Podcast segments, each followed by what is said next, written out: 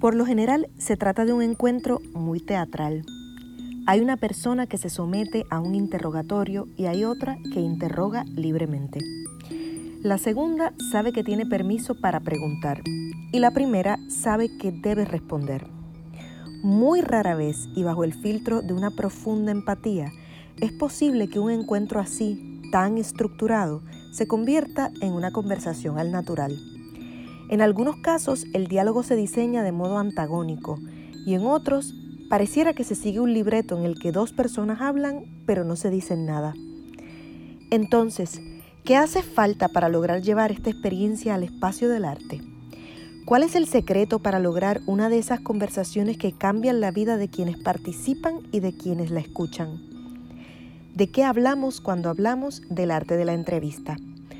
Hoy nuestra palabra del día es precisamente esa, entrevista, y la celebramos ejercitando ese músculo de la empatía y la curiosidad que mueve a todo entrevistador. Hola, bienvenidos a Marullo, soy Pedro Reina Pérez, los saludamos desde Marejada Estudio. Estoy en compañía de mis queridísimos cuates Ana Teresa Toro. Saludos. Y de Silverio Pérez. Saludos por aquí. Y hoy nos hemos planteado la, el reto de hablar sobre las entrevistas y sobre lo que suponen las entrevistas para nosotros y lo que significa para el periodismo, para la historia, para la literatura y para la vida. Arranquen. Bueno, yo creo que los tres tenemos mucho que contar porque los tres de alguna forma somos entrevistadores, ¿verdad? Y yo creo que en mi caso, la entrevista yo siempre la he visto como un permiso que alguien me da a penetrar en su espacio y a averiguar cosas que tal vez de otra forma no las diría. Y voy a comenzar con una anécdota de algo que surgió en un momento determinado cuando yo estaba haciendo un programa que se llamaba Anda Pa'l Cara. Eh, me llevaron a entrevistar a Manny Manuel. Y hay artistas que tú tienes mucho interés en entrevistarlos porque tienes cosas muy afines y hay otros que no necesariamente. Y a lo mejor esos que no necesariamente son los que te provocan hacer preguntas que no le harías a los que a ti te gustan. Y yo ese día le, se me ocurre preguntarle a Manny Manuel, luego de un concierto eh, donde la gente te ovaciona y te alan y te dicen que te aman, y tú llegas a tu casa y entras al cuarto y cierras la puerta, ¿qué hay? Y yo no esperaba la contestación que él me dijo, y él me dijo una terrible soledad, y se echó a llorar. Mm, y, hubo un silencio tremendo en aquel estudio, y a mí se me ocurrió darle un abrazo, nos dimos un abrazo, y muy genialmente el director se fue a una pausa.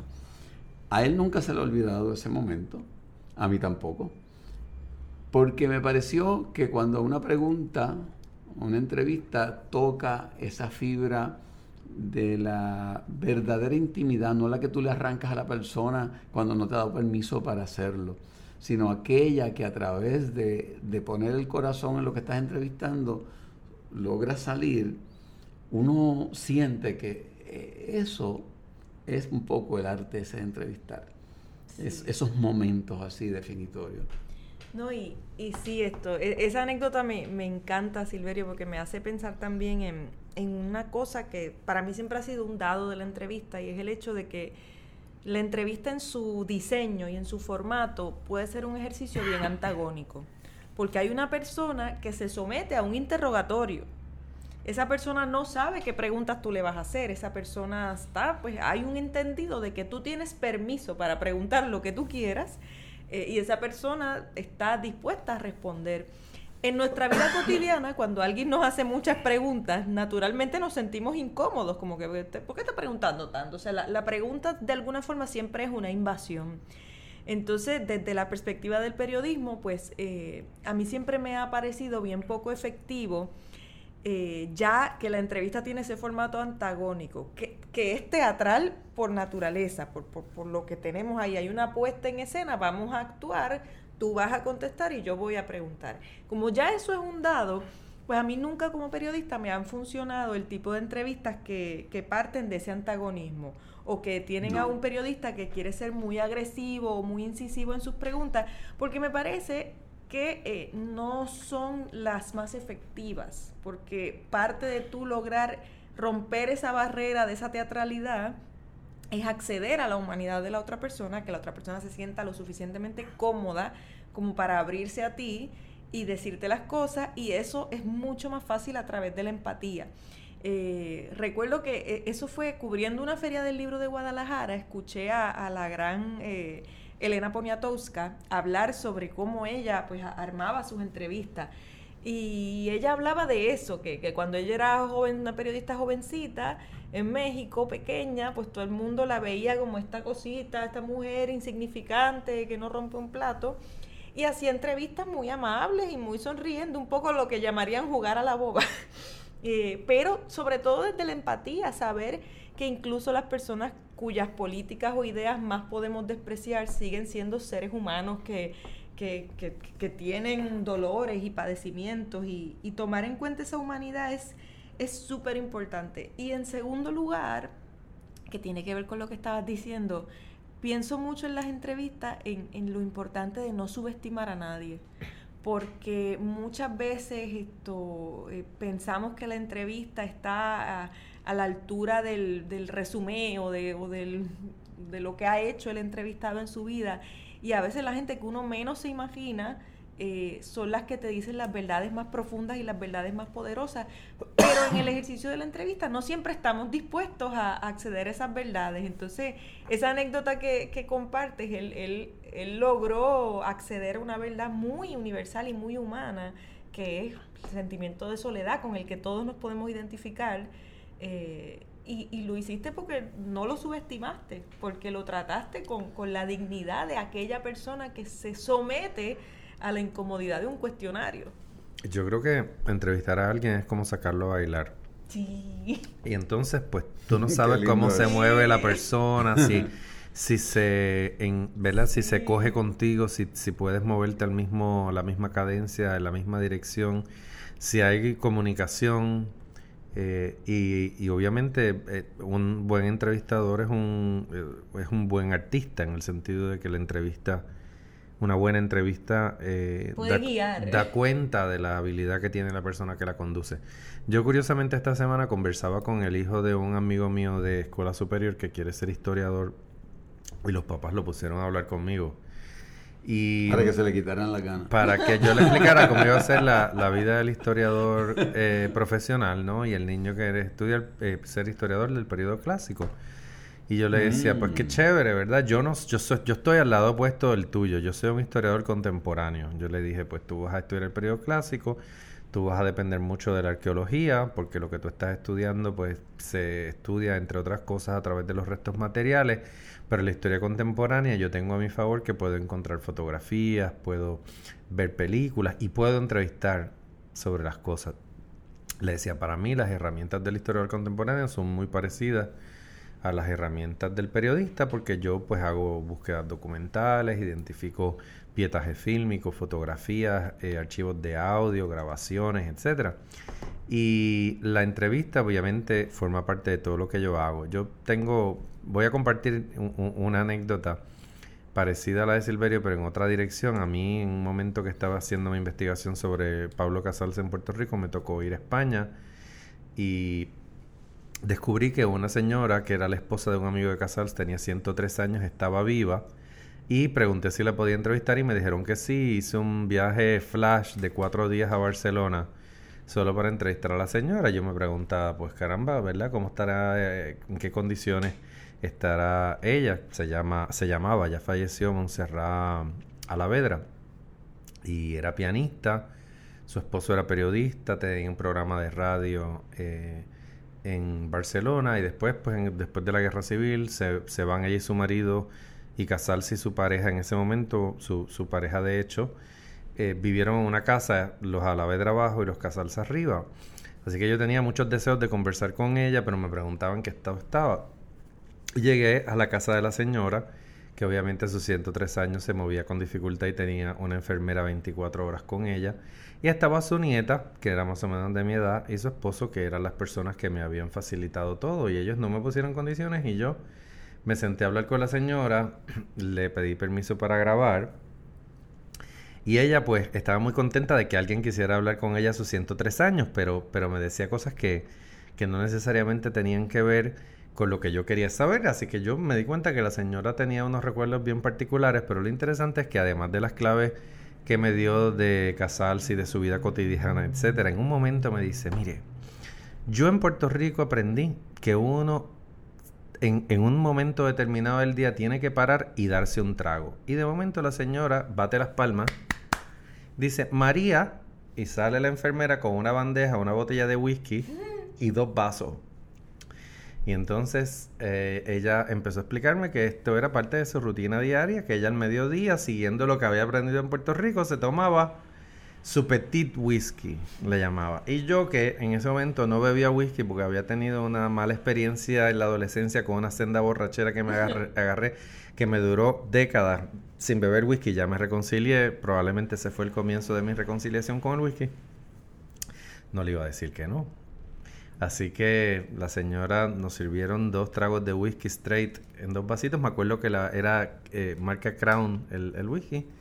Y tomamos y yo me fui para mi casa. Por ahí tengo una foto de la entrevista, pero lo curioso es que esa fue yo creo que la primera semana de noviembre. Y en enero eh, la señora solía tomarse su whisky, almorzar algo y acostarse a dormir su siesta. Y en enero veo una esquela que anuncia que esta señora eh, se tomó su whisky, su petit whisky, y que eh, ese día en particular le dijo a la enfermera, María, sírveme otro porque hoy me voy a morir. Y se sirvió el segundo whisky, se lo tomó con esa misma alegría, se acostó a dormir la siesta y por ahí lo siguió. Para el otro lado. Así que esa es la entrevista que no se me olvida por, por razones obvias. No, qué lindo, qué lindo. No, y, es que es que también ah, entrevistar personas así de, más de, de, 100 años siempre, siempre es un reto porque uno está como escarbando en, en las memorias, también porque hay como unos... Eh, hay unos acuerdos, ya, ya uno dice, esta persona ya ha decidido que va a recordar su vida de esta manera. Y a veces uno puede encontrar documentación o algo que te muestre que, que, no, que a lo mejor las cosas no pasaron así exactamente, pero, pero uno también tiene que respetar que sobre todo esas edades hay gente que dice, bueno, así es como yo voy a recordar eh, mi vida. Pero escuchándote me, me hace pensar mucho en otra cosa que es un valor de la entrevista. Y es que muchas veces pensamos que, que lo más importante en una entrevista es lo que se pregunta o lo que la persona contesta. Y para mí lo más importante en una entrevista es el activo e intenso ejercicio de escuchar. Eh, Sin lugar a dudas. Escuchar como un ejercicio, tú estás escuchando con tu cuerpo, tú estás escuchando con tu piel, con tu nariz, con todos tus sentidos y, y también al escuchar con todos los sentidos ocurre algo eh, y estamos escuchando con todos nuestros sentidos un sonido que tiene a Pedro de los nervios.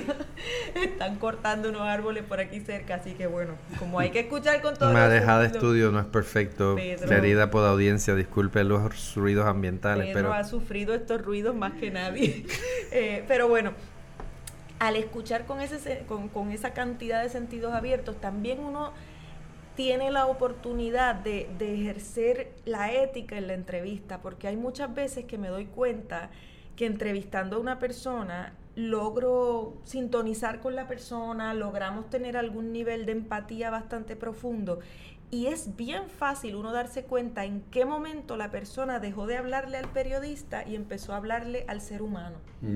Y empiezan a compartir. Y ahí es que se da la magia. Y ahí se da la magia y el peligro, porque a veces te revelan unas cosas que para mí como periodista maravilloso, porque yo voy a tener la entrevista más íntima, pero en esos momentos son los que yo le digo, ¿usted realmente quiere contar esto? Porque hay muchas veces que la gente te cuenta te das cuenta que te lo están contando a ti, pero no están teniendo la conciencia de que eso va a salir publicado, de que eso va a ser público. Entonces, ¿cómo, ¿cómo uno logra eso? Escuchando intensamente, escuchando y observando atentamente. cuando regresemos de la pausa, yo quiero contarles el cómo eh, en una ocasión fui entrevistado por una persona que no estaba escuchando lo que yo contestaba. y cómo eh, un poco me burlé de eso en una contestación que como no me estaba escuchando no se dio cuenta de lo que yo estaba diciendo. Esa es buena. Yo, yo iba a proponer que habláramos de las entrevistas memorables que nos han hecho. No, no solo las que nosotros hemos hecho, sino las otras. Ok, eh, querido público, síganos en Facebook, Marullo, Instagram, Twitter, arroba Marullo Media. No se vaya nadie, regresamos enseguida para seguir hablando de las entrevistas. Esto es Marullo. Hola, soy Elsa Mosquera, productora de Marullo, y quería darles las más sinceras gracias porque cumplimos nuestra meta en Kiva. A nombre de todos los que componemos la familia de Marullo, Beba, Ana Teresa, Silverio, Pedro, Karina y Ángela, gracias. Esta semana ya por fin se terminó nuestra campaña de Kiva y pronto, muy pronto les estaremos dando los detalles sobre el lanzamiento de nuestro libro Somos Más Crónicas del Verano del 19. Gracias.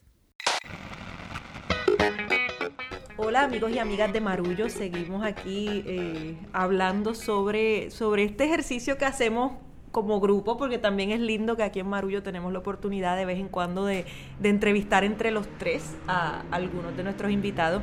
Y estamos hablando acerca del el arte de la entrevista.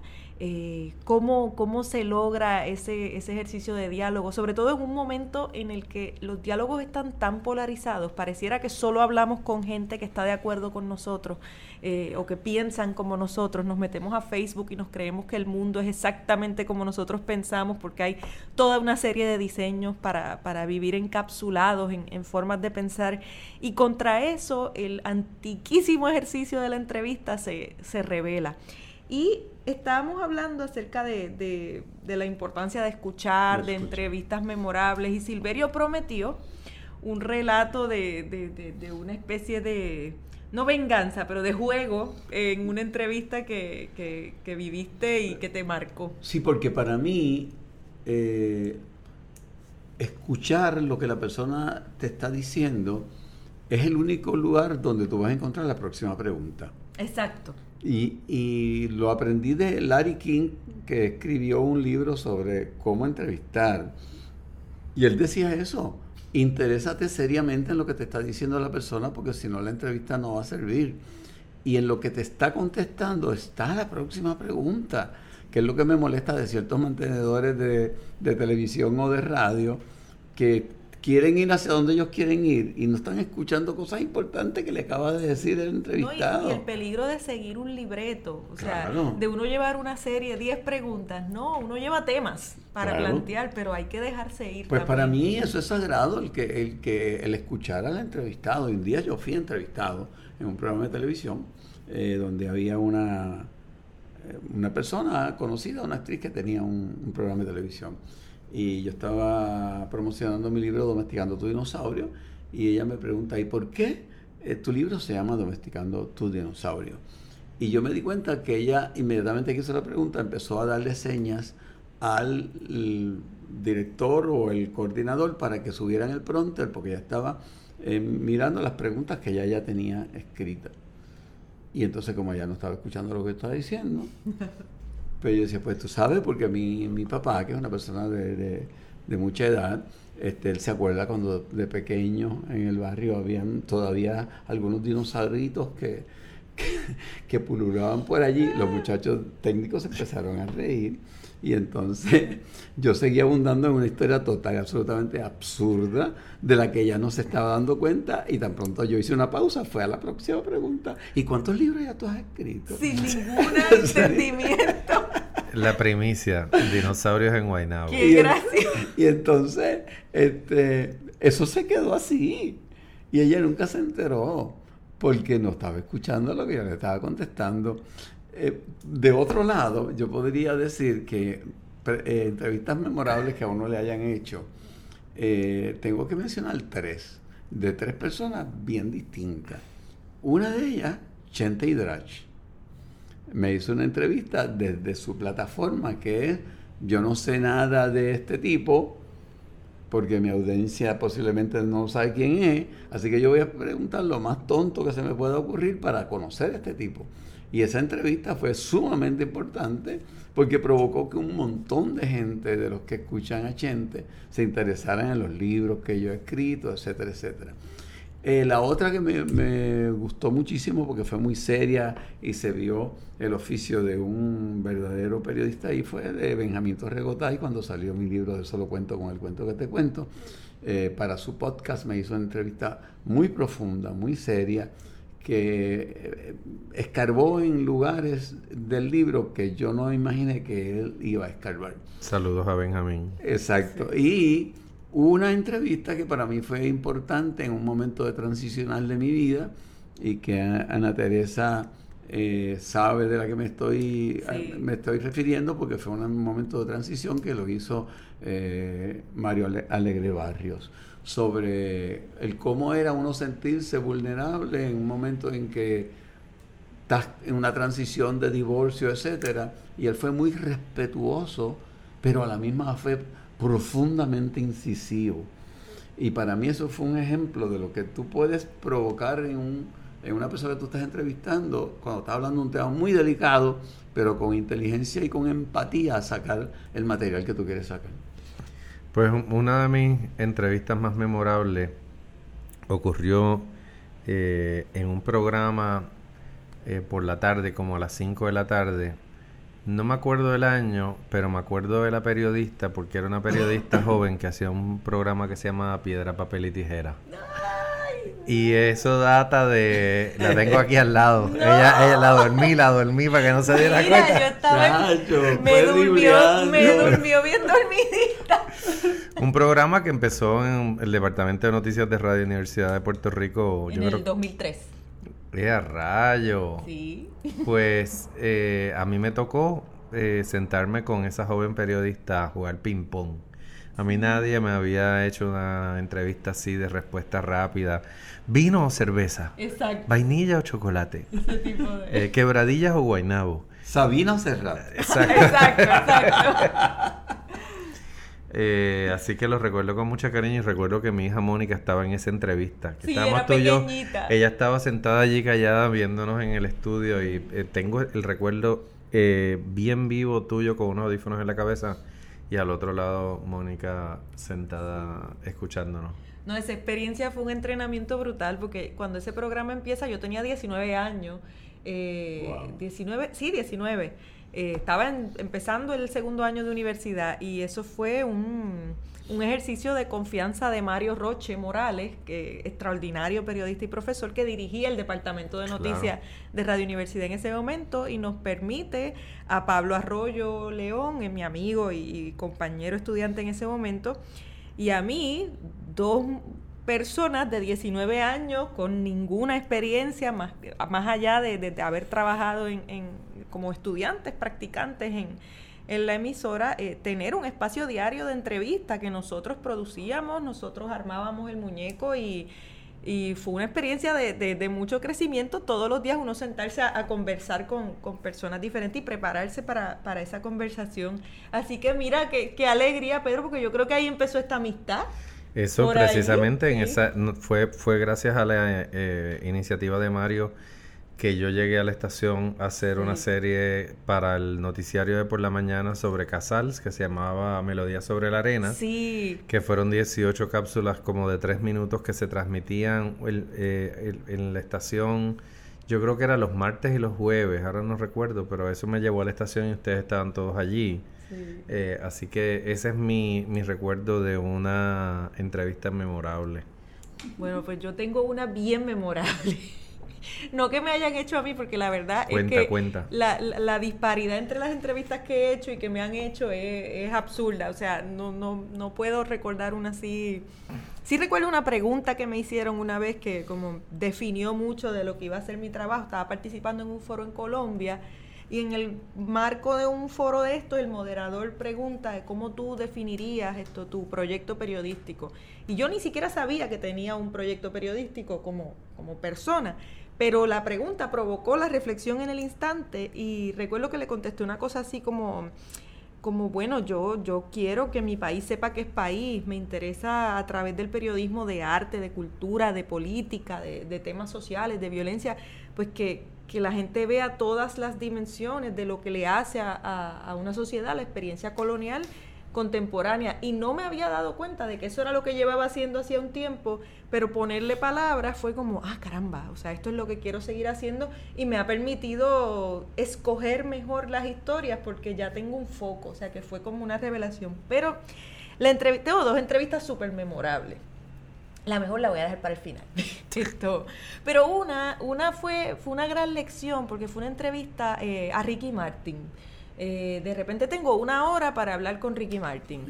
Y, Yo tengo un recuerdo de Ricky Martin también en una entrevista. Y entonces era una entrevista súper retante y súper difícil porque no todos los días tú te sientas a conversar con una persona que está haciendo entrevistas desde los 12 años, que está totalmente entrenado para hacer entrevistas, que, que responde preguntas cotidianamente. O sea, es una persona que le han hecho una cantidad de entrevistas incontables. Entonces, cómo tú abordas a esa persona, cómo tú buscas eh, entrarle por algún lugar a alguien que ya está casi automatizado para, para contestar preguntas.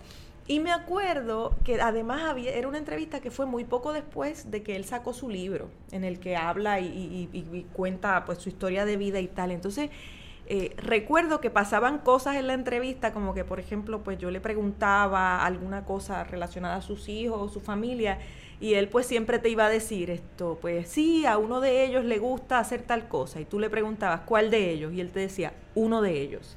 Entonces tú te vas dando cuenta que él es una persona que ya ha compartido tanto de su vida que el ejercicio de la entrevista con él es también eh, llegar hasta el límite y quedarte ahí, respetarlo, entonces moverte en otra dirección y fue fue como bien, fue un aprendizaje muy grande para mí. Un tango. Un tango, sí, sí. Y la segunda pues me pasó, yo siempre fui del grupo de los que entrábamos tarde a, la redacción del Nuevo Día. Déjame decir algo de Ricky Martin antes Sí, sí, sí, antes, de ir a la otra.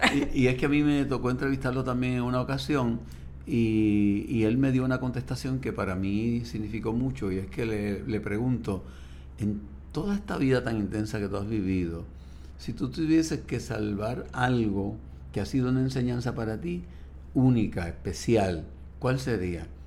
y me dijo, aprender el valor del silencio.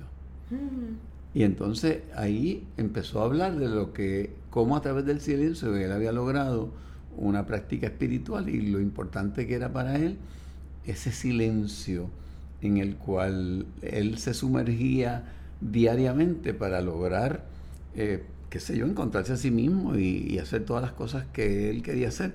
Yo recuerdo que, eh, que, esa pregunta se la hice en medio de un tumulto, de unos premios que se entregaban en Miami y a mí me permitieron entrevistarlo. Y, y los periodistas como que estaban al lado se quedaron como que un poco en silencio porque precisamente no esperaban que el silencio fuera eh, ese aprendizaje único que él pudiese destacar en su vida. Sí, ¿no? Y, es que configuras así porque hay niveles de fama. Hay, hay, hay, gente que es más, menos famosa, eh, hay gente que es famosa mundialmente, hay gente que es famosa en su país y tal. Pero con esas gradaciones de fama es bien importante uno saber que, que uno está bregando con una persona que le ha entregado más de su vida, al, de su narrativa de vida, de su historia de vida al mundo que el resto de la gente, con todos los privilegios que vienen con ello, pero también con toda la sombra que viene con ello. Entonces, son figuras que, que, son mucho más difíciles de entrevistar precisamente pues por, por, esa, por esa misma razón.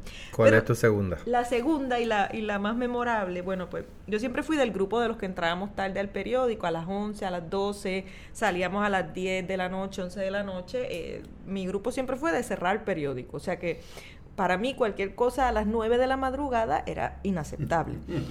Entonces, eh, un día, pues yo vivía en el viejo San Juan, tenía las mañanas libres, me acuerdo que iba ya eh, haciendo ejercicio, llegando al escambrón súper feliz y me llaman como a las 8 de la mañana del periódico que la persona que tenía que entrevistar a esta persona no iba a poder llegar, que, que por favor yo llegara. Pues obviamente a correr de vuelta al viejo San Juan, a bañarme, a prepararme.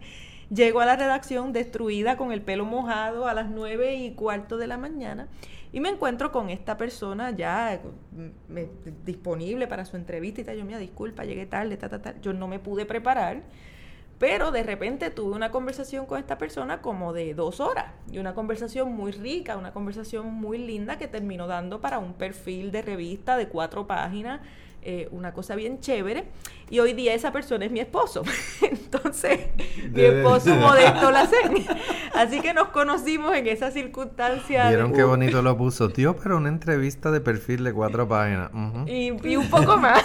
Pero fue muy, fue muy interesante porque yo no de hecho, esa entrevista no ha terminado. No, no, no ha terminado. El pobre... Y, va por más de cuatro páginas. Y va por muchas más. Y no, el, pobre, el pobre es interrogado vilmente cada noche. Pero, pero fue así, nos conocimos así. Y me acuerdo pues que nada, después que termina esa entrevista había una sesión de fotos. Y yo subo al, al segundo piso donde estaba el estudio a verificar que todo esté bien. Y, y había como una energía diferente, pero también como no me pude preparar, le hice muchas preguntas como muy de curiosidad genuina. Me acuerdo que la entrevista terminó hablando acerca de por qué actuar en el 2013, eso fue en el 2013, por qué hablar, actuar en este momento, de qué sirve la actuación en este momento en la historia. Y, hablamos de cosas que, digamos que no estaban en agenda dentro de sus proyectos o, o la línea de que debía ir la entrevista. Pero no fue mucho después, o sea, fue bastante después de esa entrevista que ustedes empezaron a mirarse de una forma distinta. No, no, no, no, eso fue inmediato. O sea, después de esa entrevista. Fíjate, yo estaba tratando de tirar una toalla ahí. No, no, no, la, no, yo pasaba, yo pasaba, bueno, todavía él me dice, tú escondías al negrito, todavía me reclama porque recién, bueno, antes de que saliera la entrevista, pues me invitó a salir y yo decía, ay Dios mío, la pues, entrevista no ha salido. eso fue memorable, de verdad. ¿qué, ¿qué, problema? Yo no me atrevo a salir con este hombre. El chiste es que el día que salimos, así como un poco ocultos, esto, nos encontramos con el que hizo las fotos de la sesión, me encuentro con, un grupo de editoras del periódico, o sea, aquello fue devastador. Pero bueno, al menos hasta el día de hoy, seis años ya de, Mira, ¿y qué, esa entrevista. ¿Y qué entrevistas les hubiera gustado hacer que no hayan podido? Hmm. Hmm. A mí me hubiese gustado entrevistar a Sabina. Yo lo entrevisté una vez. Eh, ¿Sí? a mí me hubiese gustado entrevistarlo porque a mí me parece un insurgente. Sí, sí. Eh, y yo era del... ¿Te acuerdas de los bandos en Puerto Rico de, de Lisette y Lucecita? Ah. Versus Lucecita.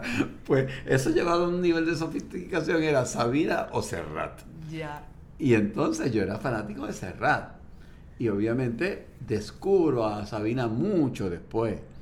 Entonces, a mí me parece que tengo muchas curiosidades por, por, saber de Sabina en esa época en que Serrat dominaba totalmente el ambiente.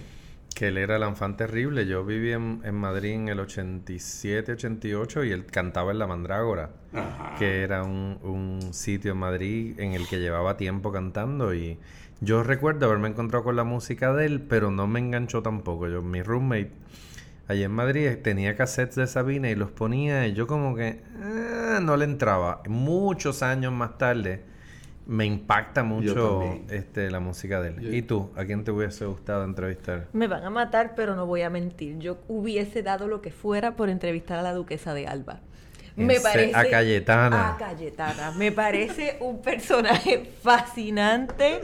Me encantaba su subversión de todas las normas de lo que debía ser una mujer correcta. Además, una mujer con más títulos nobiliarios que la reina de Inglaterra. O sea que se daba el lujo de subvertir todo eso porque además en términos de, bueno, de esos valores de de noblezas que para nosotros valen muy poco, pero para otra gente valen muchísimo. Dentro de esos valores, esto, ella ocupaba una posición de mucho poder y las mujeres con poder y que además lo ejercen eh, para reivindicar su derecho al placer, me parecen fascinantes, así que hubiese dado lo que fuera por hablar con la duquesa de Alba. Eso me sorprendió. A mí me hubiese gustado entrevistar a Daniel Barenboim, el famoso director oh, argentino-israelí que ha estado aquí, que dirigió la Sinfónica de Chicago y que ahora está en la Escala de Milán y en la Ópera de Berlín. Y traté, mano, muchas veces de entrevistarlo, me escribía con su ayudante, pero te topas en esto del oficio de entrevistador con gente que es profundamente alérgica a, dar entrevistas y que tú los escribes para decirles, mira, le quiero entrevistar, estoy haciendo una investigación y ya de por sí es como, no, Sí, o entrevistar ídolos que siempre suele ser, o la mayor parte de las veces suele ser una decepción monumental. Digo, y a veces la gente te abre la puerta y terminas haciendo muchas entrevistas. Yo me acuerdo de una época en que no conseguí, traté como tres entrevistas, incluido a Ricky Martin, by the way. Quise entrevistarlo para la revista Voces de, del, Mm. del tiempo en Colombia. Ah. Y no se dio. Y, tu, y, y ahí pleaded my case y fui allí y dije, no me dejaron. Tampoco a René de Pérez de Calle 13 tenía un concepto bien chévere y en aquel momento después lo, lo pude conocer y, y tal, eh, no pude, así que me quedé con eso. Pero Barenboim me ha estado años, desde el 2006, le escribo a la, a la asistente y siempre me saluda y es como el maestro no puede. O eh, que en realidad quiere decir el maestro no quiere. Pero bueno, voy a seguir Sí. intentando. Bueno, gente, eh, se nos acaba el tiempo eh, y ahora me toca, como siempre, en esta parte, tirar la cortina. Así que, Y a mí, antes de la cortina, yo quiero lanzar una invitación. adelante. Entreviste a su familia, entreviste a sus abuelos, a sus abuelas, a sus padres, hágale preguntas. Yo Eh, constantemente entrevisto a mis papás. Sí, uno descubre tantas cosas Uf. sobre ellos, sobre uno mismo, y a veces esa cosa que te hierve la sangre de tu madre o de tu padre porque no sabes por qué lo hace, tiene una razón de ser y una historia que uno nada más con saber eso tiene unos procesos de reconciliación y de, y de empatía brutales. Así que entreviste a sus hijos, entreviste a sus amigos, esto, la gente que más conocemos eh, es a veces la gente que más desconocemos. Así que quiero, quiero dejarlos con esa invitación porque la entrevista es un arte para que todos lo cultivemos Exacto. en el día a día. De eso depende. Muy bien. Marullo es un pro- proyecto de Agora Cultural Architects y sus productoras ejecutivas son Elsa Mosquera Sterenberg y Beba Rivera. La gerente de desarrollo y de contenido es Ángela Maris Sánchez Rivera y nuestra asistente de producción es Karina Cruz. La fotografía es de Javier del Valle, el diseño gráfico de Lidimari Aponte y la música original de Guarionex. Morales Matos, el maestrísimo. Yo soy Pedro Reina Pérez, muchas gracias por estar con nosotros. Se despide de ustedes Ana Teresa Toro. Y Silverio Pérez. Esto es Marullo.